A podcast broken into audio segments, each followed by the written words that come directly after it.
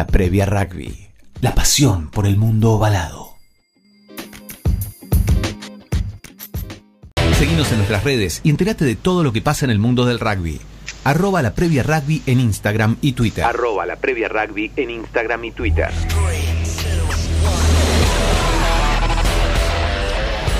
Arroba la previa rugby en Instagram y Twitter, www.lapreviarugby.com.ar, nuestra página para que lean todas las noticias del mundo balado, que hay muchas. Pero bueno, vamos ya a nuestro entrevistado, primer entrevistado del día de la fecha, que lo tenemos esperando. Eh, le agradecemos desde ya, muchas gracias. El señor Gonzalo Camacho, bienvenido Gonzalo Camacho a la previa rugby. ¿Cómo estás Gonzalo? Franco Fernández te saluda, buenas noches. Hola Franquito, ¿cómo andás? Buenas noches, muchas gracias. Perdón por hacerte esperar, teníamos que redondear un bombazo que nos tiraron hoy, ¿viste? No pasa nada, no pasa nada, y es normal, ¿viste? Cosas a último momento surgen siempre en el rugby. ¿Cómo te, cómo, eh, cómo te agarró esta noticia, no? ¿Qué, estabas haciendo? Y, y, también te quiero pedir una pequeña opinión sobre todo esto que está pasando, ¿no? Y al principio me fui enterando a través de amigos de afuera y otros clubes de afuera que, me iban preguntando diferentes cosas de diferentes jugadores. Que yo no soy agente, sino tengo mucha gente conocida afuera. Pero bueno, eh, a través de eso me fui enterando de lo que estaba pasando. Eh, y también a través de las redes sociales, ¿viste? uno se pone a fijarse y de repente empieza a leer cosas como lo de González de hoy. Y bueno, ahí ya es como que me terminó de cerrar eh, casi todo lo que estaba pasando. Tal cual, tal cual. Es como que era, era como el último bastión que faltaba, ¿no? Y, lamentablemente se termina dando. Y sí, por eso yo creo que también eh, su sinceridad en su Instagram cuando habló hoy y todo lo que, lo que comentó y también la confidencialidad que él decía que tenía que mantener esto callado, porque obviamente era algo que iba a impactar mucho en el mundo del rugby argentino. Gonza, Fran de Bedia te saluda, eh, te agradecemos como te dijo Franco todo este tiempo. ¿Qué es lo que más te sorprendió a vos de, de todo esto? No solamente del día de hoy, sino el hecho, y lo estás nombrando, de cosas que venían pasando y que te terminaron de cerrar con esto. Pero ¿qué es lo que más te cerró de todo esto? Nada, la, realidad que es es, lamentable que nos haya pasado lo del coronavirus y no sé si, no sé, pero la realidad que eso no estaba en ningún plan de negocio de, creo de ninguna empresa, de, nadie y menos del rugby argentino y, lastimosamente es uno de los factores más importantes en, todo esto, me, parece. Así que hay que, hay que, sí. No, no, perdón, perdón, perdón, pensé que habías eh, terminado. No, y hay que, qué sé yo, hay que ser cuidadoso con, con ese tema porque la economía le pegó a todos y, bueno, nada, el, no tener la ventana de julio, el no tener eh, el Rugby Championship en casa, el Super Rugby, creo que hay un montón de, cosas que, que, se deja de cobrar, pero bueno, obviamente yo no estoy metido en las finanzas ni de ni de la UAR, ni sé cómo eran los ingresos y egresos, pero me imagino que eso le debe haber salido claro. Seguramente, también creo que, demuestra un poco lo, frágil que es nuestro sistema acá, ¿no? Porque eh, más allá de que se hicieron las cosas bien, si se quiere, porque se hicieron las cosas bien, nadie va a negar eso, eh, hay resultados, están a la vista, eh, seguíamos en, en, desarrollo y creo que no nos teníamos que olvidar de eso nunca, ¿no? Seguíamos siendo desarrollo por más que ya estemos coqueteando con las potencias. Sí, obvio, la, verdad que siempre estás, el día que pensás que no estás más en desarrollo es porque se olvidó del deporte. La realidad que Nueva Zelanda está constantemente en desarrollo porque quieren seguir siendo los campeones del mundo, lo mejor del mundo. los campeones hoy son Sudáfrica, ¿no? Pero los campeones, los mejores, los favoritos en todos los partidos. Y, y eso es trabajo constante y nosotros estábamos en pie eso, pero lo que más me asusta es todo el, el, programa que había atrás, desde menores de 18 para captar jugadores y desarrollar jugadores, eh, hasta hasta el, bueno, obviamente lo que era el plantel de Argentina 15, Jaguares, Jaguares 15, eh, bueno, los Seibos, hay un montón de, cosas que se estaban dando acá en, el país que obviamente no, me imagino que sufrirán eh, algunos cambios. No sé, no sé cuánto, pues no, no, quiero hablar sin saber tampoco, pero me imagino. Es que, es que ni, los dirigentes saben, así que no te preocupes, si es normal, ¿no? Nadie se esperaba esto. Gonza, en base a todo lo que está pasando y lo que vos viviste como jugador en tu época de profesional y con los Pumas, ¿qué, qué salvedad, qué cosas podés eh, diferenciar entre lo que fue a lo que era la realidad del rugby argentino hasta el momento? Yo creo que el rugby argentino tenía una estructura parecida a lo que es Nueva Zelanda, que consistía en sus clubes amateurs y donde la fortaleza era todo el voluntariado que hay detrás y toda la fuerza que los clubes hacen para justamente formar no jugadores sino personas dentro de sus clubes y que obviamente ahí busquen ellos la excelencia para también salir campeones de la forma más, eh, bueno, de la mejor forma posible. En realidad algunos con más plata, otros con menos plata, otros con otros tipos de sacrificios. Eh, eso por un lado. Cuando yo me fui, eh, esto no estaba, no, no había, no, no estaba ni en vistas el tema del rugby profesional en Argentina, ni en Sudamérica, ni en América, tampoco en Estados Unidos, o Canadá como está ahora pero la realidad que yo creo, como dijo Cubo hace, no sé si unos días, eh, él pudo vivir eh, el rugby profesional y para él el mejor rugby eh, que hay, que es el Super Rugby, en la Argentina y poder hacerlo acá cerca de su casa, cerca de su gente, estar contenido, que eso es algo que en mi momento no había. Entonces nosotros nos íbamos de jóvenes eh, éramos todos nenes de mamá, o por lo menos en mi caso, y, irte afuera a vivir solo, a tener que empezar a, cuidarte como un profesional en cuanto a las comidas y todo, que, obviamente acá hoy en día hay un desarrollo muchísimo más grande porque ya a los chicos los educan y los nutren desde más chicos. Imagínate que la estructura que hay hoy en la UAR no estaba, si bien había nutricionista en su momento, pero no había esta conciencia y educación que hoy la tienen desde los, creo que 16 años, que empiezan a ir a diferentes trials o diferentes encuentros. Mejor dicho, capaz hasta en los 18 hoy en día ya los chicos eh, ya son seleccionados o hay un grupo de seleccionados en las academias o diferentes academias en el, en el país. Eso antes no estaba. Y eso se debe a todo el desarrollo que hay. ¿Qué va a pasar con eso? Tampoco sé. Gonza, te, metiste solito en el tema y, me interesó muchísimo lo que dijiste de, tus experiencias eh, por Europa, ¿no? Eh, de esa primera experiencia que vos tuviste, que te fuiste, que eran chicos, me interesa lo que estabas hablando.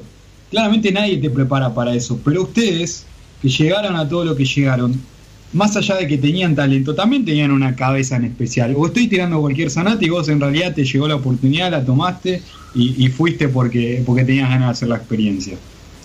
No, yo creo que, eh, y lo dije en otra entrevista, eh, que, me preguntaban eh, qué se necesitaba además de, diferentes cosas para hacer, para jugar en los Pumas. Obviamente que, no es que tener primero siempre un poco de suerte se necesita, pero la cabeza es, fundamental en este sentido. La cabeza de, de, la resiliencia, la perseverancia, la voluntad, el tomártelo con agrado, que te guste, eh, esas son cosas que, que, tienen que estar y ir de la mano para, para poder pasarla bien, disfrutarlo y encima aprender. Eh, la cabeza de, alguien que está cerrado, que piensa que se la que sabe todas, y es muy difícil que aprenda algo eh, en, en, este sentido y en este contexto que el rugby es muy dinámico. Entonces, cuando una cabeza está abierta justamente para absorber y aprender todo lo que tiene y encima tiene diferentes dotes o cualidades físicas o destrezas o, o misma suerte.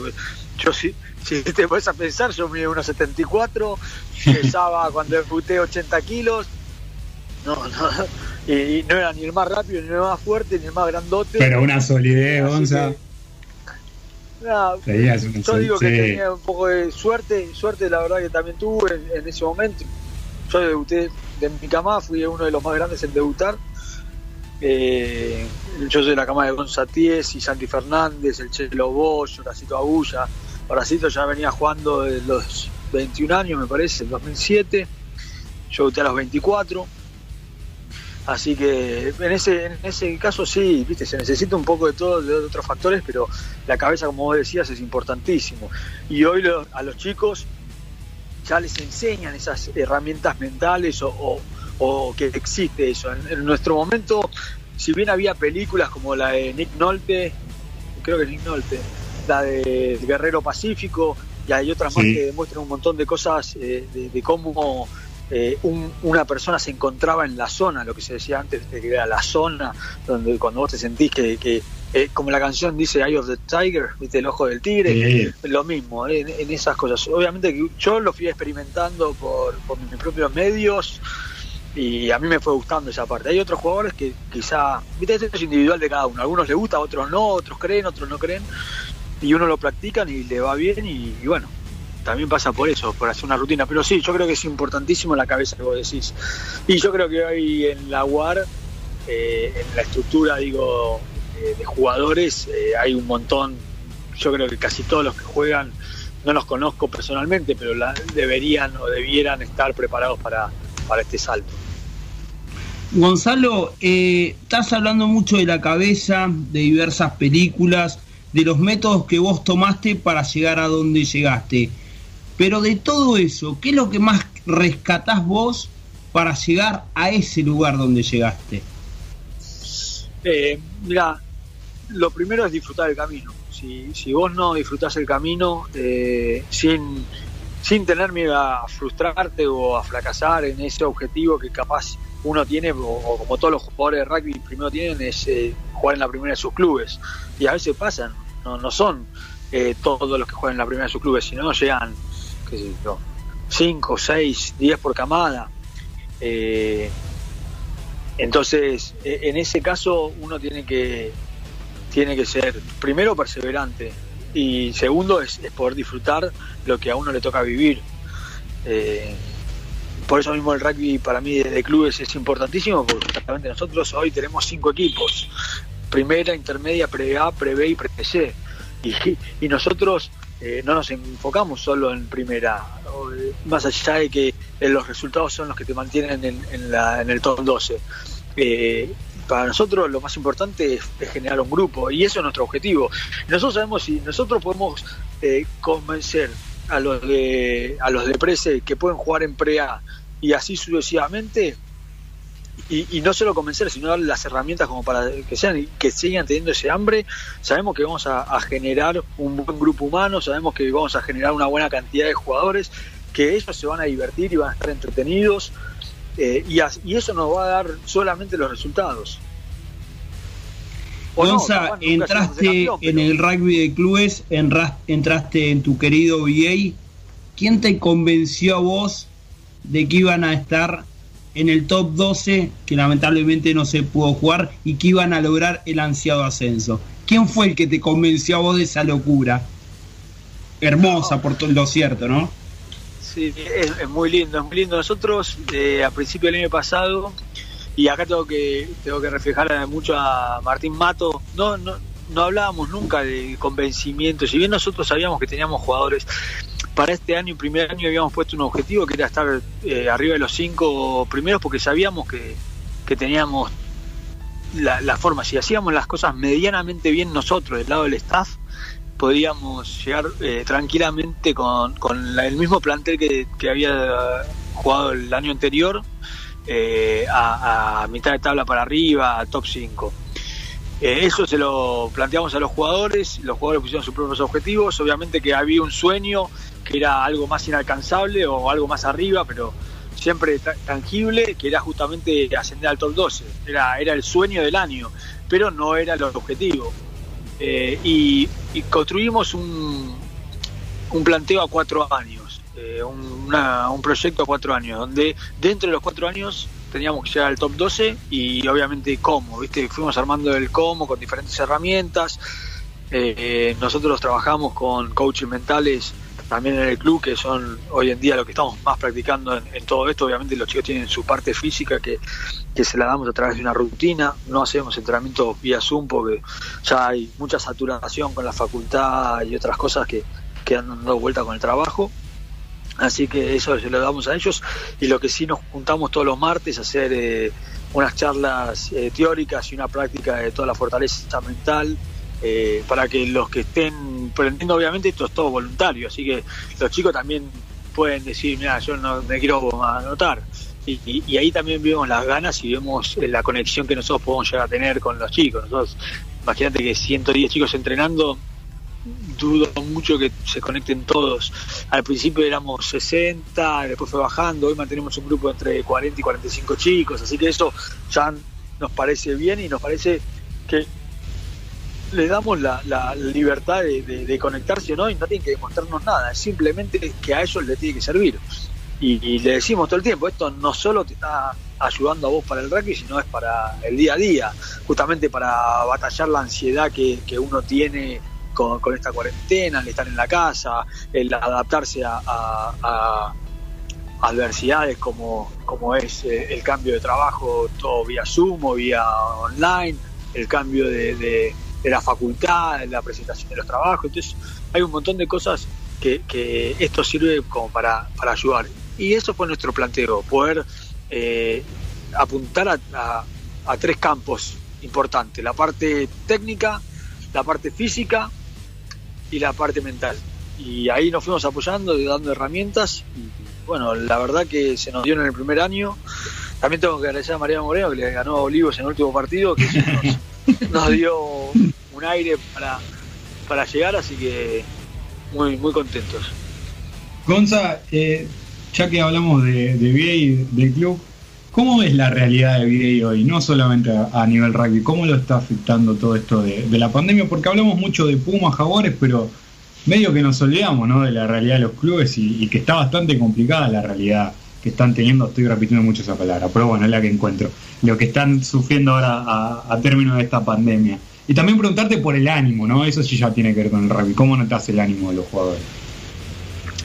Como te decía antes, el ánimo se va viendo en la, cantidad de chicos que quieren estar conectados. Nosotros tenemos un staff más o menos de dos entrenadores y, y tratamos también mismo en nuestro grupo mantenernos conectados, charlar, hablar. A veces se hace difícil porque obviamente sus mismos trabajos y sus mismas preocupaciones pasó por, por este lado económico, ¿viste? También de, de- de desesperarse un poquito, pero bueno, eh, y lo mismo para los jugadores. Nosotros también lo vemos ahí. Tratamos de, de cada entrenador de cada división poder llamar a un par de jugadores por semana para poder estar conectados y ver qué les pase, que estén bien.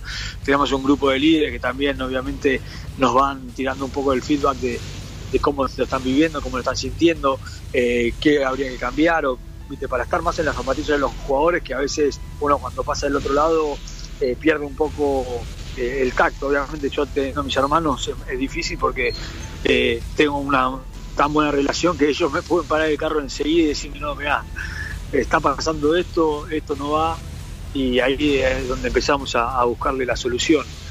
Eh, a veces con más argumentos, otras veces más enojados, pero bueno, eh, es la hermandad que nos, que nos une también. Bueno, como te decía, la parte financiera del club no lo, no lo tengo, no la sé, pero me imagino que debe estar sufriendo también. Pero la gente del club es muy solidaria y hoy en día están juntándose eh, día 10, eh, o sea, padres de juveniles, padres de infantiles, eh, jugadores del plantel superior, superior o menores de 19 se están juntando en el club a cocinar para los vecinos. Nosotros tenemos eh, en, alrededor de VA, eh, no me acuerdo cómo es el nombre, pero hay, hay un barrio muy humilde Sí. y, y le cocinan a, con, o sea, llamaron al municipio para poder colaborar con ellos y de la mano del municipio ayudan a, ahí a, creo que cocinan para más de 200 familias, así que... eh, Muy cerca está Virreyes también, Gonza, que bueno, ellos sí cumplen una, un rol eh, más que social, que daban clases y todo, no me quiero ni imaginar cómo deben estar esos clubes. Eh, Exacto, ellos ellos cumplen una función muy muy muy linda, muy importante en ese barrio. Eh, yo tuve la suerte de poder ir a entrenarlos alguna vez, eh, pero no estoy muy involucrado con ellos porque prioridades, lamentablemente, Sí, obvio, se también hay que pagar las cuentas y, y, y no me puedo enfocar en, en ellos y en el club y, y en mi casa, es- se me hace muy difícil.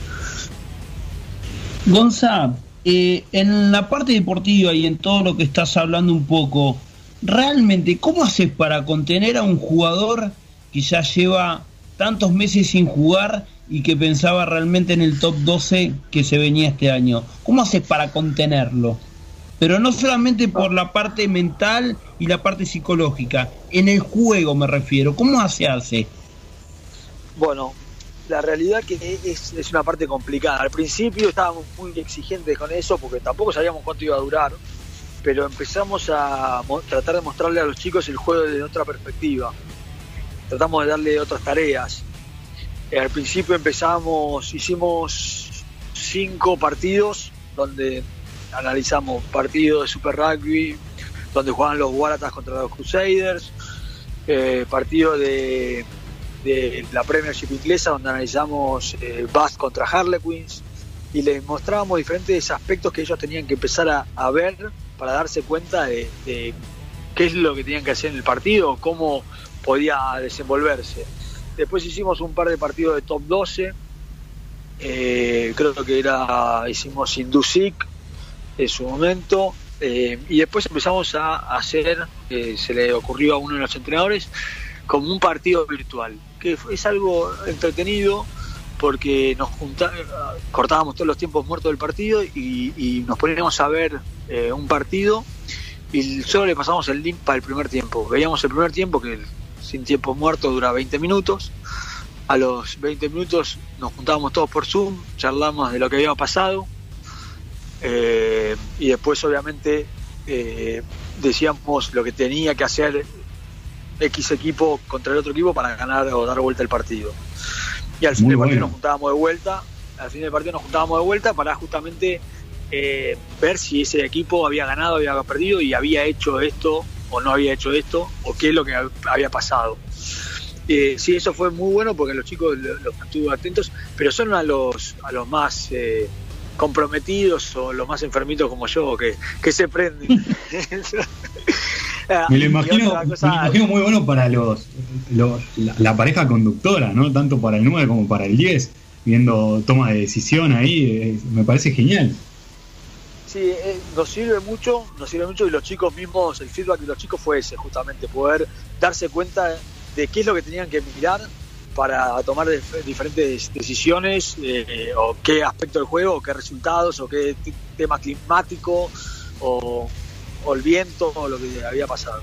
Entonces eso fue muy importante. Y después hicimos lo mismo, pero previo a ese juego virtual, hacíamos análisis, le elegíamos un equipo y hacíamos un análisis de tres partidos del equipo. Entonces eh, ya íbamos al partido sabiendo lo que lo que el otro, los déficits y las fortalezas de- del otro equipo. Entonces, previo al partido nos juntábamos, opinaban los chicos, decían lo que habían visto del otro equipo. Obviamente todo esto superado por grupos, porque teníamos cinco grupos diferentes. Teníamos, qué sé yo, salidas, eh, ataque de scrum y line out, eh, contraataque, eh, defensa general, eh, no sé, diferentes, diferentes cosas.